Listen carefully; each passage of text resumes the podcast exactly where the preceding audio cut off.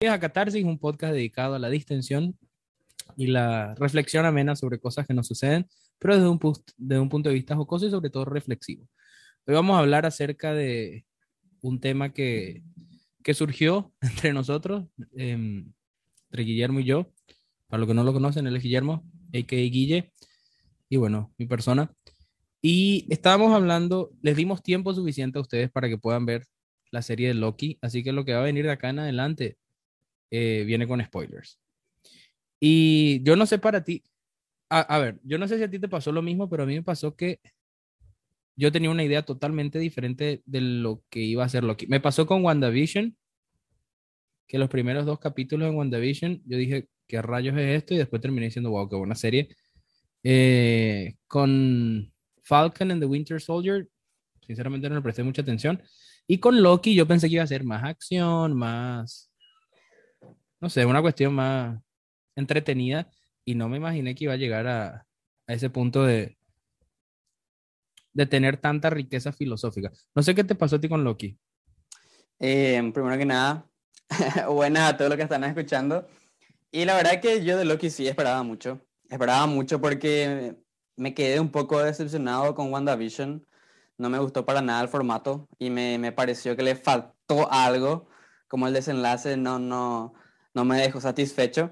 Y Winter Soldier y Falcon era como una película cortada en partes, así que no sé, no, no, no me gustó mucho por ese lado. Yo, yo, de Winter Soldier habré visto uno o dos capítulos y dije, de, de, WandaVision me sorprendió es la manera en la que encararon, pero me refería a que de Loki no esperaba que fuese, o sea, yo pensé que iba a ser algo más, más tranqui, pues, más, más relajado, no tan profundo. Es que ya, ya veníamos con las expectativas hace tiempo del multiverso y no pasó en WandaVision, mucho menos en Falcon and the Winter Soldier. Y entonces quedaba Loki, solamente Loki quedaba para que desate el multiverso, entonces sí, sí quedaba esa expectativa de la serie. A mí, por ejemplo, me gustó mucho y llenó, por decirlo así, mis expectativas. Incluso jugó un poco más con, la, con esos dilemas morales filosóficos la, de la libertad muchas veces y que te dejan ahí pensando de, si somos libres o no también. Lo, lo, único malo de Loki es que se acaba. Sí, sí. Estamos esperando ya la segunda serie.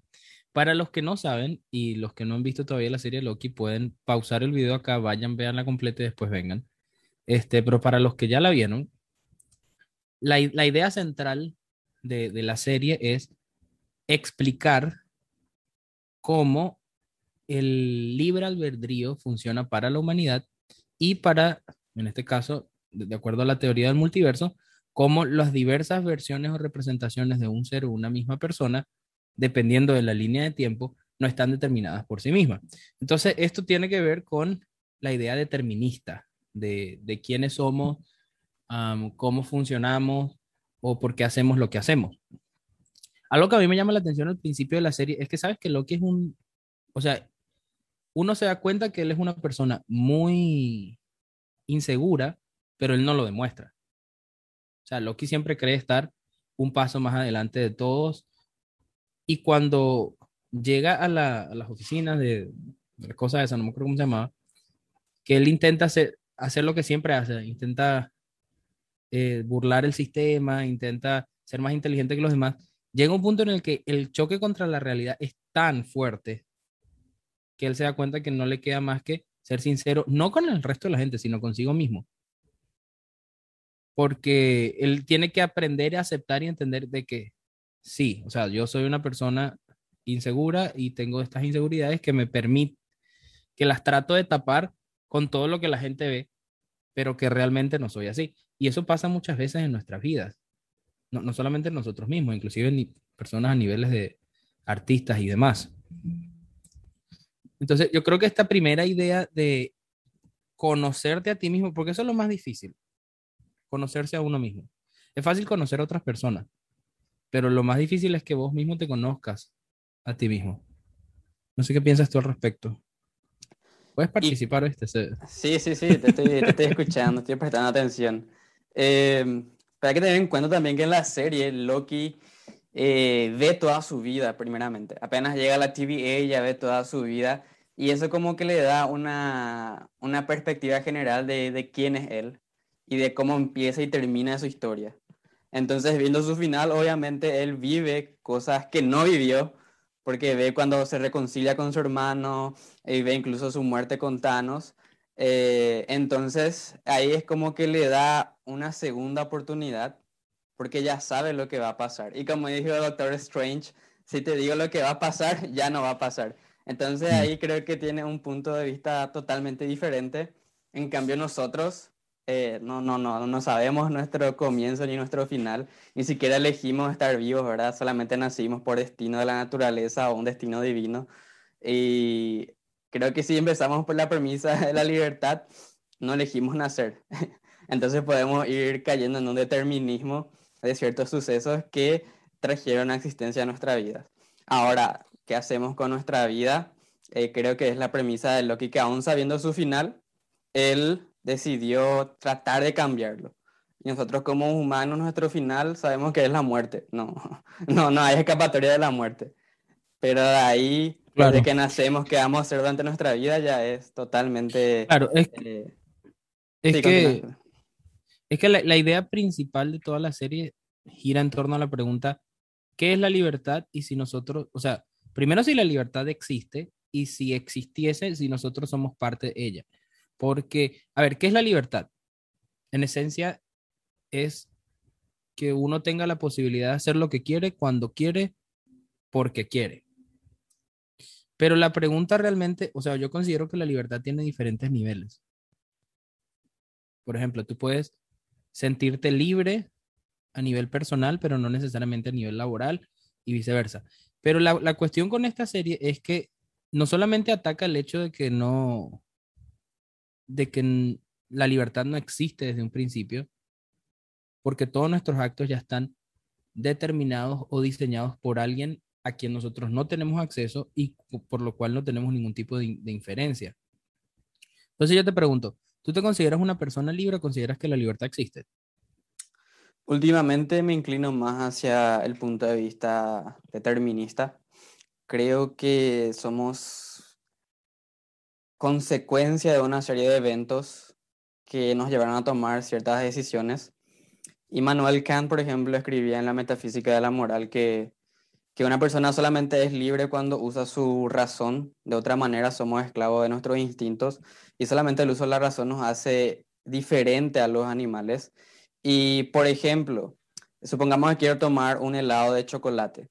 Entre muchas comillas, soy libre de irme a comprar el helado de chocolate y satisfacer ese deseo. Pero ese deseo nació a base de mi instinto y mis ganas de sentir el placer de tomarme un helado de chocolate. Es decir, que fui controlado por mi instinto.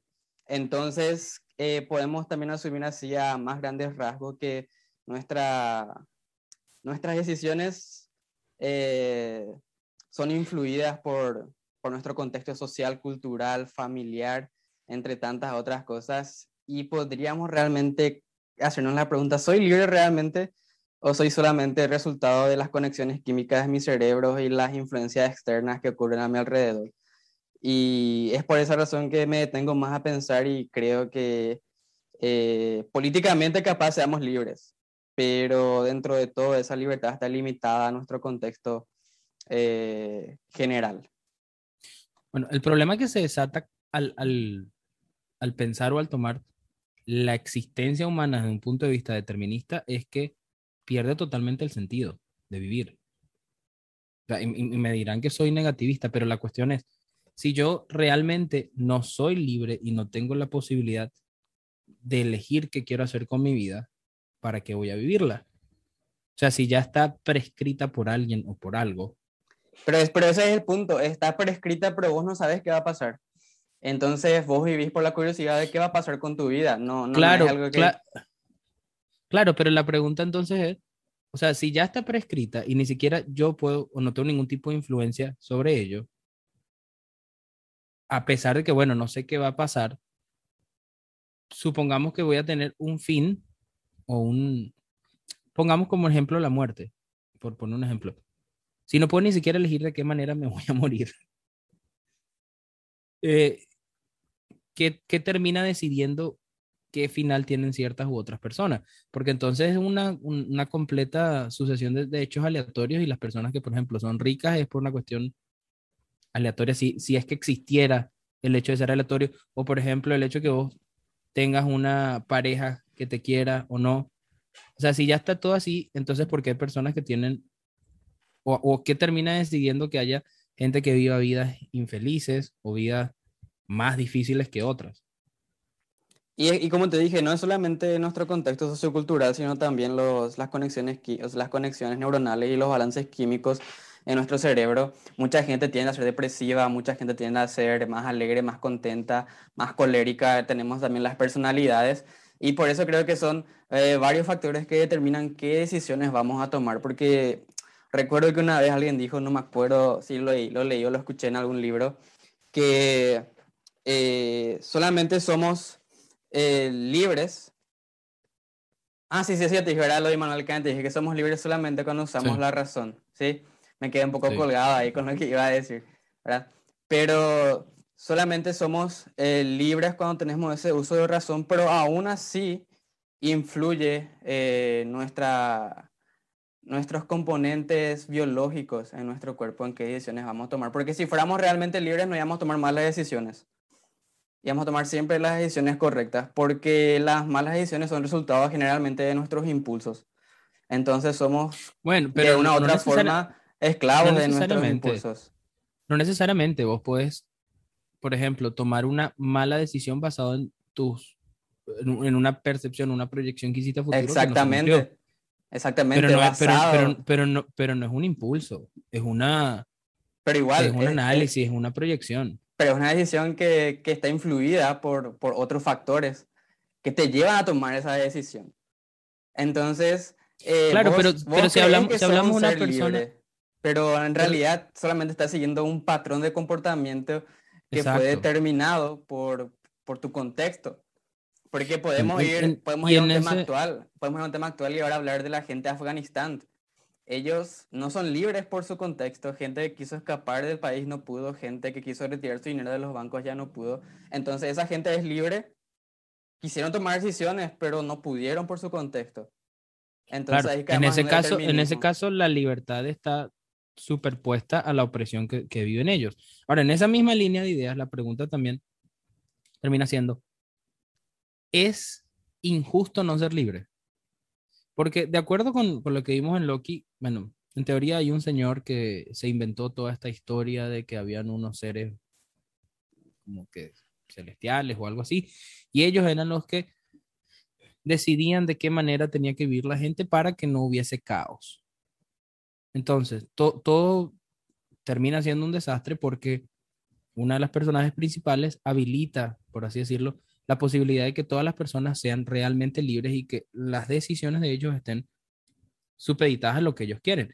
Ahora, la cuestión es, si todas las personas o todo, todo nuestro futuro, todo nuestro destino convergiera, sería un desastre, o sea, ser- sería un caos. El mundo en sí mismo es caótico y si no hubiese alguien detrás de ello que estuviese controlando y no hubiese un orden, no, no solamente estoy hablando de la vida de nosotros, sino el, el espacio exterior, las, los preceptos físicos, todo sería un caos. Entonces, el hecho de que no seamos em, libres, digamos, ¿es malo o bueno? En, en mi opinión personal, yo creo que debe haber un, o sea, alguien debe determinar el orden de las cosas. Y, y es como cuando te toca cuidar a un niño pequeño, si le dejas que él haga todo lo que él quiere hacer, va a ir a agarrar un tenedor y lo va a meter dentro de un enchufe y se va a electrocutar. Entonces, tú como ser superior o mayor, vas a velar porque él, a pesar de que tenga intereses y tenga la libertad de poder elegir qué hacer, prohibirle ciertas cosas que sabes que van a atentar contra su propia integridad y contra su propio bienestar. Entonces, este concepto del determinismo, si bien es cierto, explica cuál es la razón o de qué manera vivimos nosotros y cómo estamos supeditados a sin fin de factores alrededor de nosotros, no necesariamente quiere decir que sea malo, más bien su, eh, like, support, eh, apoya el hecho de que, o, o la supervivencia humana. Em, eso ya, ya creo que partiría más de un punto de vista cristiano, por decirlo así, aunque, o sea, de alguien de un Pero no, de una no, persona no- creyente. o sea, no, no necesita ser así.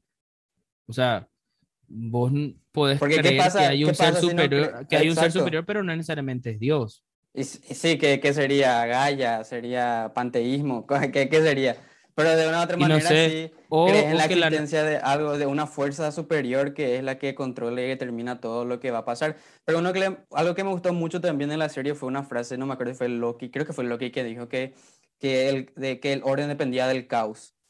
Eh, y creo que tiene mucho sentido porque caóticamente vivimos en una sociedad eh, ordenada. Y escuchando a Jordan Peterson, eh, él decía, por ejemplo, es un milagro que hoy en día tengamos una sociedad eh, como la que tenemos y que no nos estemos matando unos a otros como era antes, sino que pudimos lograr establecer esta, en medio de tanto caos, pudimos lograr establecer una sociedad democrática que tenga organismos públicos, privados, empresas, calles, entre tantas otras cosas. Lo que pasa, que Entonces pasa vemos es que, ese caos- caos, va, va trayendo orden, va trayendo orden de a poco. Y si podemos eh, hablar ahí de, de cuando se liberó el multiverso, se liberó un caos tremendo, pero que a su vez llevó orden en cada universo. Porque sabemos que cada universo tiene su propia línea temporal que tiene también una serie de sucesos que ocurren cronológicamente y en orden. Si, por ejemplo, se llega a, crear el Spider-Verse, cada Spider-Man tiene su línea, línea del tiempo donde tiene un orden cronológico y una estructura en sí donde transcurren los hechos. Entonces podemos hablar que del caos también viene el orden y hablamos ahí entonces de que nuestra libertad, si es que tenemos libertad, está limitada a nuestro contexto. Aunque yo personalmente cada día me inclino más a que mm, esa libertad es solamente una ilusión. Como dije, políticamente capaz seamos libres, qué sé yo, de elegir mi amigo o de elegir eh, a quién voy a votar o de elegir qué quiero ser, cuál es mi profesión.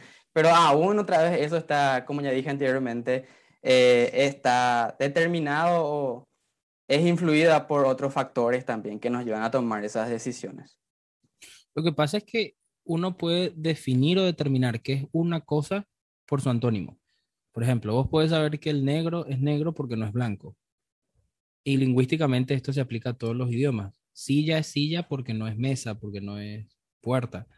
Este, de la misma manera, vos no puedes saber lo que es el orden si no conoces el caos. Así mismo. No sabes qué es el...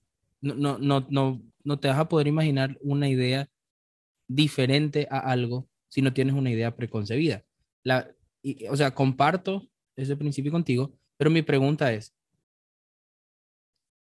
específicamente, o sea, o es necesario que haya caos para poder conocer el orden, pero es necesario que alguien se encargue de organizar el caos para que termine siendo orden. Entonces, la sociedad que tenemos ahora, no, si bien es cierto, generaciones y, miles de años atrás, las sociedades y los, la, las dinámicas sociales eran diferentes, quizá un poco más caóticas, más bárbaras, más eh, menos civilizadas, por decirlo de una manera, pero no fue que naturalmente porque estaban así se organizaron, sino que hubo personas a lo largo de la historia que decidieron hacer algo en pro de una sociedad mejor en base a lo que ya conocían.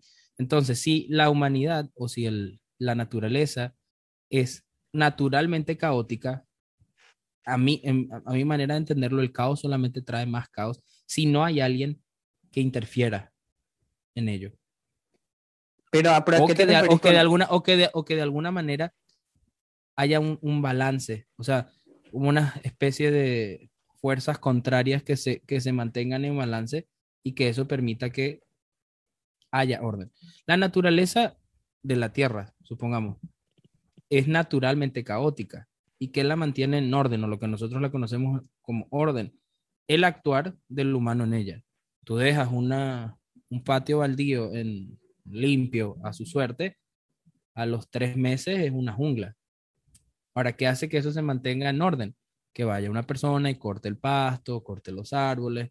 Entonces, que no hay un orden en cómo crecen las ramas de los árboles, que cómo, cómo crece el pasto, o qué le puede suceder a eso, sí. Eso es naturalmente caótico. Pero, de, pero, pero, depende del punto de vista. Para nosotros los seres humanos es caótico, pero quizás para la vida silvestre no, no es algo caótico, sino es orden, porque esa, esas malezas que crecen en los patios baldíos eh, ayudan a que surjan nuevas formas de, de vida, eh, ya sea plantas o insectos. Entonces podemos decir que para ello es, eh, si vamos a los extremos, ahora podemos ir a esos extremos y empezar a decir, depende de qué punto de vista uno lo ve, si uno ve el vaso medio lleno, medio vacío. Entonces creo que todo se equilibra e incluso todas las decisiones que tomamos forman parte de un todo que va condicionando ese caos hacia un orden relativo, porque llamamos orden, pero en realidad eh, es, yo, yo creo que es como un falso orden, ya que cada uno, por más que vivimos en un mundo colectivo, cada uno viva a nivel individual. Claro, claro, el orden, Entonces, el orden está, el orden está supeditado a lo que tú consideres orden. Sí, o a la manera en la que tú quieras organizar las son, cosas. Son, esos, son esos contratos sociales que tenemos con, con nuestros vecinos, con nuestros líderes políticos, con, con nuestros líderes financieros, con nosotros mismos, sí, también.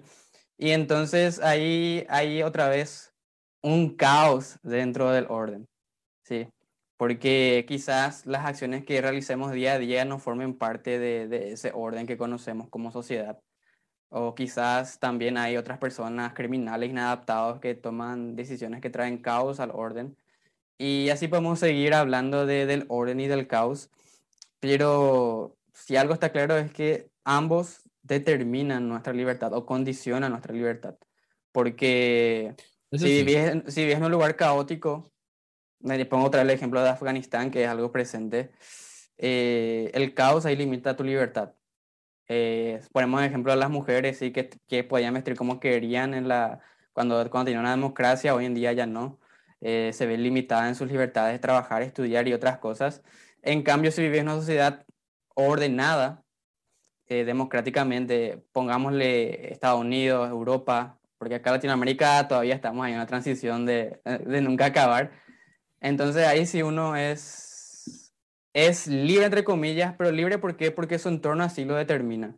Libre de vestir como quiere vestir, libre de estudiar lo que quiera estudiar, pero al fin y al cabo todo, todas esas decisiones otra vez... Eh, están, supeditadas, están supeditadas al así, contexto así mismo, así mismo. Ahora, otra cosa que a mí me llamó mucho la atención de la serie es el... Y acabamos de entrar en aguas más profundas el meollo del asunto no es tanto, ni siquiera pasa por el hecho de que este personaje principal sea el que, el que dicte los hilos de la vida de la gente, sino de la gente que trabaja en la TVA. Porque se, entabla un, em, un problema moral, que es contra lo que quieren pelear Loki y la Loki mujer y demás, porque él, a sabiendas de que, o sea, ni siquiera fue que le preguntó a la gente, raptó gente les borró la memoria y los puso a trabajar con una nueva vida. Ahora, a, mí lo que me llama la atención es que es un conflicto moral, pero desde el punto de vista humano, que por eso es que uno se puede identificar con los personajes de la serie y decir, ok, estoy de este lado porque ellos están haciendo el bien. Esta, esta creencia del bien y el mal dentro de la serie está determinada por lo que estos personajes consideran que está bien, está mal. A ver, yo no que estoy defendiendo al mal y está bien, vamos a raptar gente y vamos a borrar la memoria y vamos a hacer que trabajen para nosotros como unos esclavos. No.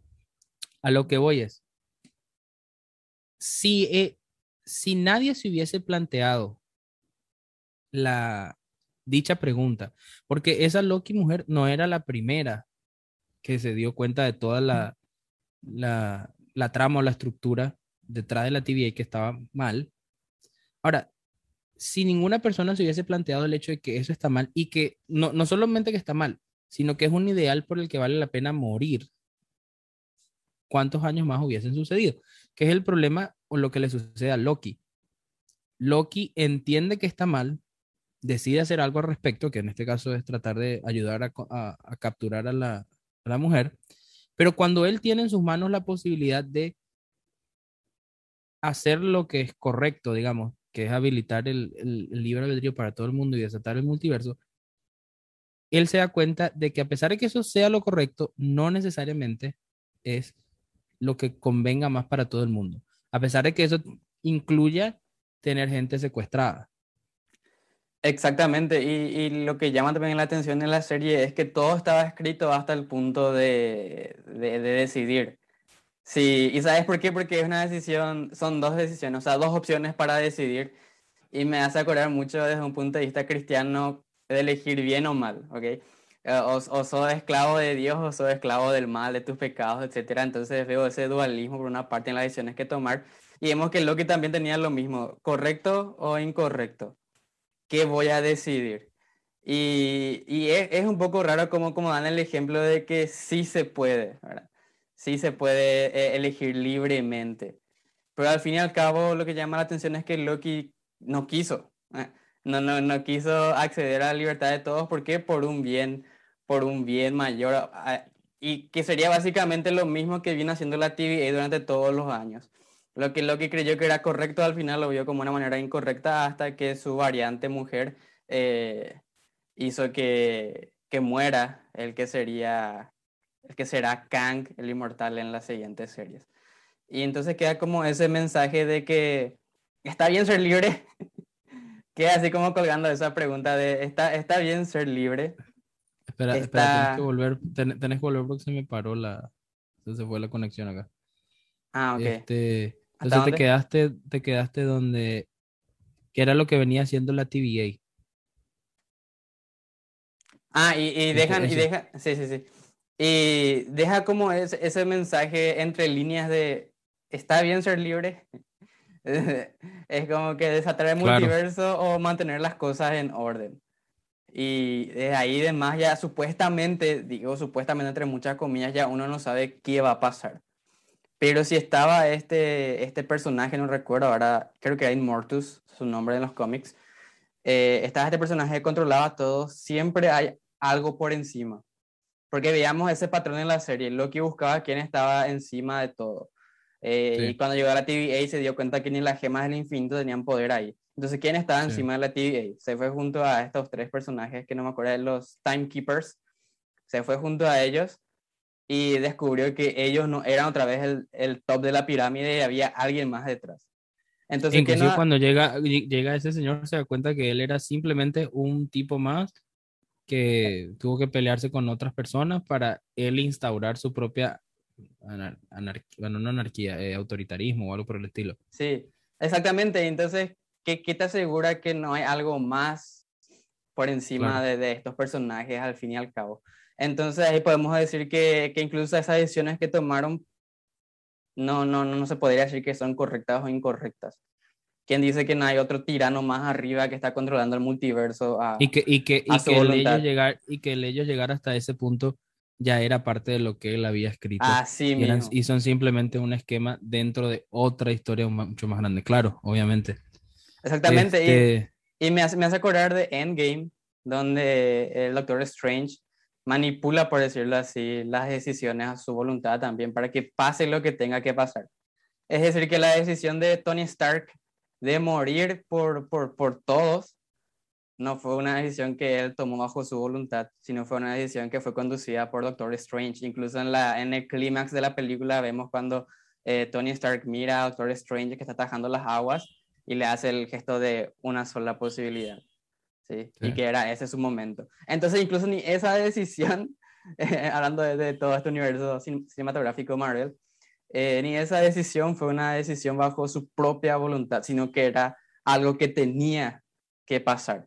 Y si lo traemos a, a nuestras vidas otra vez, entonces comparamos que si todas nuestras decisiones son cosas que tienen que pasar independientemente si creamos en... en bueno, pero esa, esa, esa es la manera más sencilla de aceptar los embates de la vida. O la manera, no te digo la manera más rápida ni fácil, pero la más simplista, por así decirlo. Entender que lo que me pasa tenía que pasar.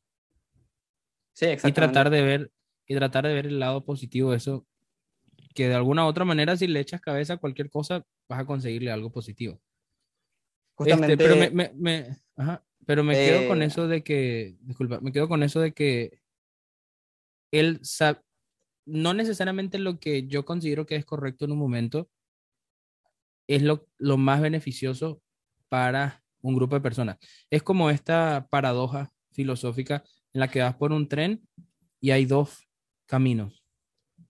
Este, y en, una, en, un, en uno de los caminos hay una persona y en el otro camino hay seis personas. Y tienes que decidir a cuál de los dos ir. ¿A cuál de los dos? Sí. O sea, ¿en cuál de los dos eliges ir? ¿Vas y, y- matas a seis personas o matas a una? Y ahí, ahí, y Obvia- ahí cae- y obviamente, ahí obviamente, obviamente el hecho de matar a cualquiera está mal, pero el tener que elegir entre el menor de dos males no hace que algo sea mejor, pero sea menos malo. Entonces, es, es más o menos lo que le pasa a Loki, decidir dejar las cosas como están, que funcionan y que la gente es ignorante al respecto. Y como dice el dicho, ojos que no ven, corazón que no siente, no les, no les duele, digamos.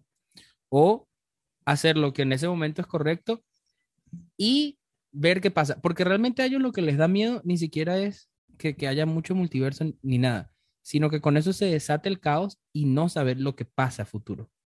Entonces, al final lo que siempre nos termina condicionando y dando miedo es aquello que no conocemos, porque no podemos controlarlo. Exactamente, pero creo que ahí cae mucho más el debate del, del utilitarismo contra la filosofía kantiana de la moral, como dijiste, el, el mal menor o el mal mayor. Y lastimosamente nuestra sociedad en sí está fundada sobre eso, donde siempre se elige el mal menor. Y es prácticamente Acá en imposible la política aplicar. estamos acostumbrados a eso. Sí, es Acá en Latinoamérica prácticamente, estamos acostumbrados a eso.